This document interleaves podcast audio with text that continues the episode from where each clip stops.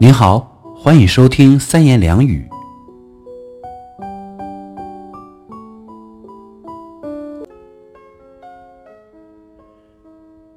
世间最可怕的人，不是小人，也不是坏人，那是什么人呢？人生在世，都会遇到哪些不如意的事儿？我想，遇人不淑，识人不慧，算是其中两件。我们害怕结交坏人，唯恐被小人纠缠。殊不知，有这样一种人，比坏人可怕，比小人难缠。他究竟是谁？当我觉醒后，我才发现，世间最可怕的人，不是小人，也不是坏人，而是无名的人。我有位女性朋友。才结婚几个月就离婚，原因是她不想看别人的脸色过生活。她说，婚后先生就去上班，算是高收入的主管阶层。她在家闲着无聊，偶尔去逛街购物刷卡，也不过十几万元。她先生看了刷卡单，说要限制她的额度。她一气之下，她把卡丢到先生脸上。说自己要去上班挣钱，然后自己去办卡、去购物、去过自己的生活，再也不要看人家脸色。我问他先生一个月的薪水多少，他很得意地说不多，大概只有十万元。我听了他的回答，内心开始为他的人生感到遗憾，因为从客观的角度上来看。他的先生不是个小气的坏蛋，而且应该是个能包容的人。相对的，他的冲动反而是结束两个人缘分的关键。尤其当一个男人到了主管级，虽然赚的钱不算少，但工作的压力想必也是很大的。相信他也是怕老婆担心。才没有让他知道工作上的辛苦，结果他反而不知惜福，还觉得他的薪水太少。像他这种活在无名中的人，老实说，我们身边就有一大堆。我的邻居是一位老实人，但自从被公司裁员失业后，就一直意志消沉，赋闲在家。他们家的每月开销，包括房贷。和小孩子的学费，都由他老婆在餐厅当会计一肩扛起来。虽然大家都很热心，帮这位邻居介绍工作，但他总是做没几天就不想上班。后来他开始去和人家赌博，一开始小赚一点钱，后来一输再输，连孩子的学费和生活费也都拿去赌。因此，我经常可以在后半夜听到他们夫妻在吵架。后来，两人吵到门外，惊动邻里。这位失业的邻居还请里长和我们这些住户来评评理。他的意思是，他也是为了这个家好，才会想去翻本，但并不是他爱赌，而且他已经摸到赌钱的秘诀，只要再给他一点赌本。他会赢很多钱回来养家，然而他老婆却哭着说：“家里的钱早已经被拿光了，现在身上的一点钱也是去娘家借来的，再拿走，小孩子要吃什么？”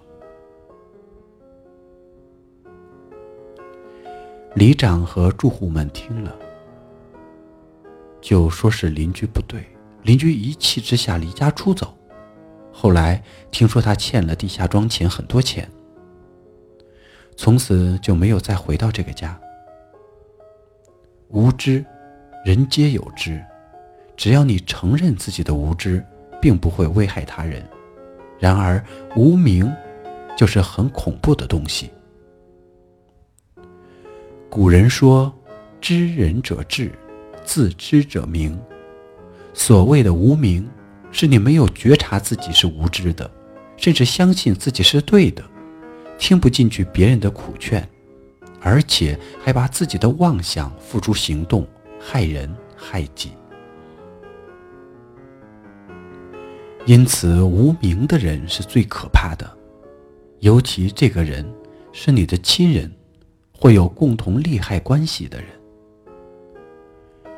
据说我老家乡下有一位大地主，生了三个女儿，这三个姐妹感情非常好，即使上学或者回家读书睡觉，都在一起，不愿分开，在乡里间成为佳话。然而，三姐妹长大各自嫁人后，大姐和二姐两家人仍是住在一起，感情和以前一样好，只是小妹嫁到远地。嫁给了一个生意人。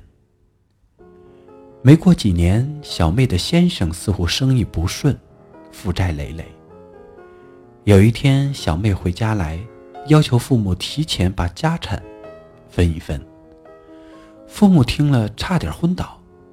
大姐、二姐也骂小妹不孝，但小妹又哭又闹，说自己本来就应该拿家产，现在她缺钱，提前拿走有什么不对？父母拗不过他，最后答应把家里的田产和不动产分了三份。小妹又哭闹起来，说应该分成四份，她拿两份，因为大姐、二姐都没负债，先生又都有赚钱和积蓄，她的老公负债累累，难道全家人都对她见死不救，不怕她老来没有依靠？大姐、二姐听了很难过。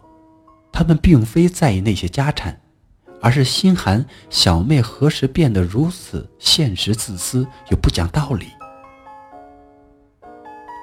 然而，小妹仗着父母宠爱她，哭闹之外又绝食抗议，大家只好依了她。小妹拿走了家产后，大姐、二姐也开始疏远她，渐渐和她形同陌路。可以说，他为了家产，斩断了和家人的缘分。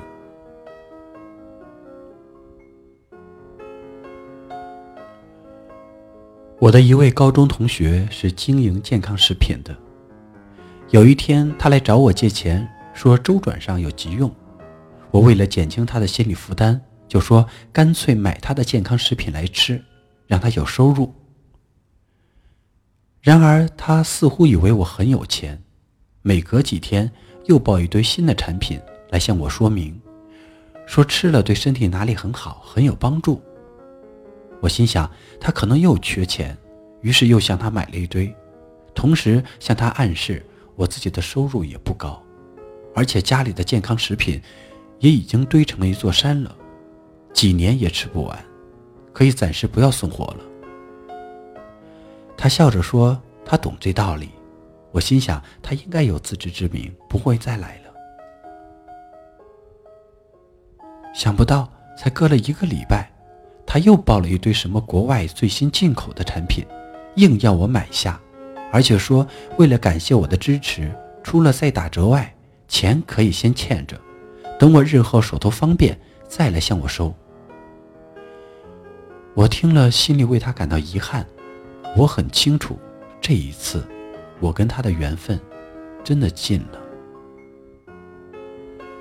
我开门见山的告诉他，不应该把我当呆子，把我的真心帮忙看成冤大头。他听了，气得涨红了脸，胡言乱语，把我数落一顿就走了。从此，两人没有再联络。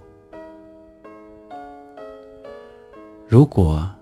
你在人际关系上也有和我同样的感慨和无奈，就先让自己保持觉知吧。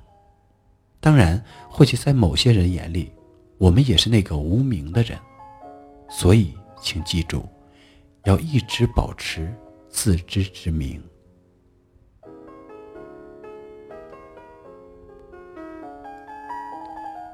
好，再次感谢您收听。我们下期再会。